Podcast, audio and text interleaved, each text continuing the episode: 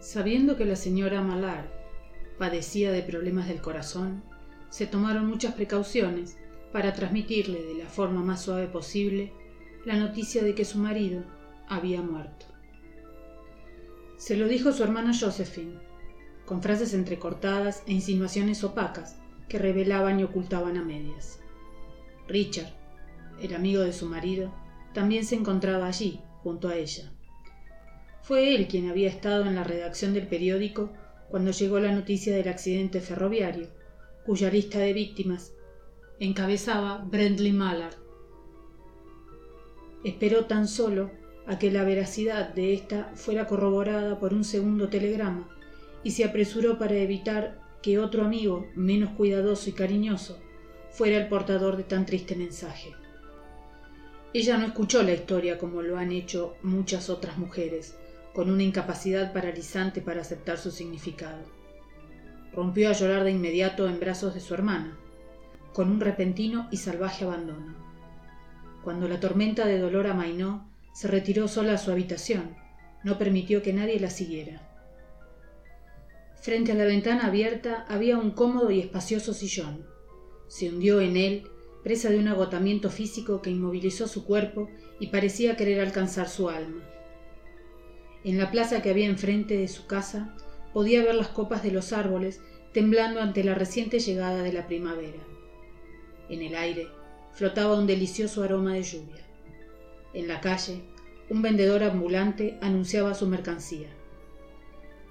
Las notas de una melodía lejana que alguien estaba cantando llegaron nuevamente a sus oídos y multitud de gorriones trinaban en los aleros. Aquí y allá podían verse retazos de cielo azulado entre las nubes que chocaban entre sí y se apilaban en el poniente. Se sentó con la cabeza hacia atrás, apoyada en un cojín del sillón, quieta excepto cuando un sollozo trepaba por su garganta y le sacudía como si fuera una niña que ha llorado hasta quedarse dormida y prosigue su llanto entre sueños. Era una mujer joven, con un bello y calmado rostro y unas facciones que dejaban entrever contención e incluso cierto temperamento. Sin embargo, sus ojos carecían de brillo en aquellos momentos, su mirada clavada en la lejanía, en uno de aquellos retazos de cielo azulado. No era una mirada reflexiva, sino que indicaba la suspensión de cualquier pensamiento inteligente. Algo iba a sobrevenirle y estaba esperándolo con temor. ¿Qué sería? Lo desconocía, pues era demasiado sutil y esquivo para ponerle nombre. Pero lo sentía aparecer furtivamente del cielo para alcanzarla a través de los sonidos, los aromas y el color que impregnaban la atmósfera. Entonces, su pecho comenzó a subir y bajar agitadamente. Empezaba a reconocer esta cosa que se disponía a poseerla y luchaba con toda su voluntad para rechazarla, con tan poca fuerza como si lo hiciera con sus blancas y delgadas manos. Cuando se dejó llevar, una palabrita susurrada escapó de sus labios entrecerrados. La murmuró una y otra vez. Libre, libre, libre. La mirada vacía y la expresión de terror abandonaron su rostro. Sus ojos permanecieron despiertos y brillantes. Su pulso latía aceleradamente y el flujo de su sangre templaba y sosegaba cada centímetro de su cuerpo. No se detuvo a preguntarse si la alegría por la que había sido invadida era o no monstruosa.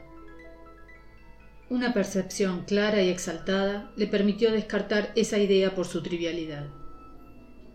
Era consciente de que volvería a llorar cuando viera sus manos bondadosas y tiernas cruzadas en la postura de la muerte. Su rostro, que siempre la había mirado con amor, ahora petrificado, gris, muerto. Pero más allá de aquel amargo momento, pudo ver la larga procesión de años venideros que le pertenecerían únicamente a ella. Extendió los brazos abiertos hacia ellos para darles la bienvenida. No habría nadie a quien dedicar su vida en los siguientes años, viviría para sí misma.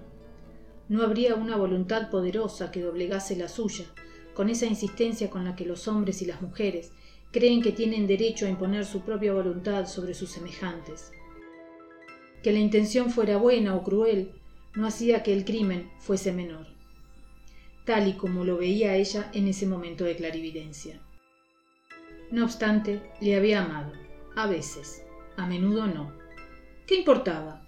¿Qué sentido tenía el amor, ese misterio sin resolver, frente a esa energía que de pronto reconocía como el impulso más poderoso de su ser? Libre, libre en cuerpo y alma, continuó susurrando.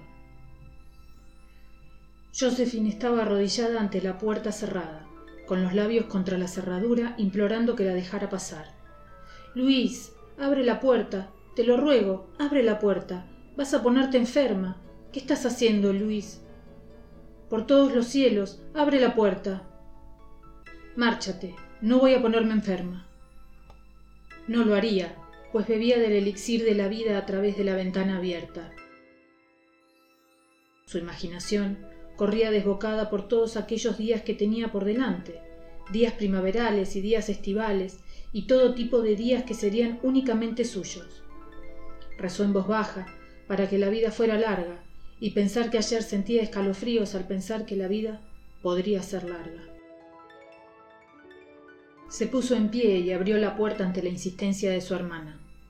Había un triunfo febril en su mirada y caminaba inconscientemente como una diosa de la victoria. Cogió a su hermana por la cintura y juntas bajaron la escalera. Richard las esperaba abajo. Alguien estaba abriendo la puerta principal con una llave. El que entró era Brentley Miller, algo desaguisado tras el viaje, cargando con su maletín y su paraguas como si tal cosa. Había estado lejos del lugar del accidente. De hecho, ni siquiera sabía que éste había acontecido. Permaneció de pie sorprendido ante el desgarrador grito de Josephine y el movimiento rápido de Richard para ocultarle y que su esposa no le viera. Pero Richard no había sido lo suficientemente rápido. Cuando llegaron los médicos, dijeron que había muerto de una enfermedad del corazón, la alegría que mata.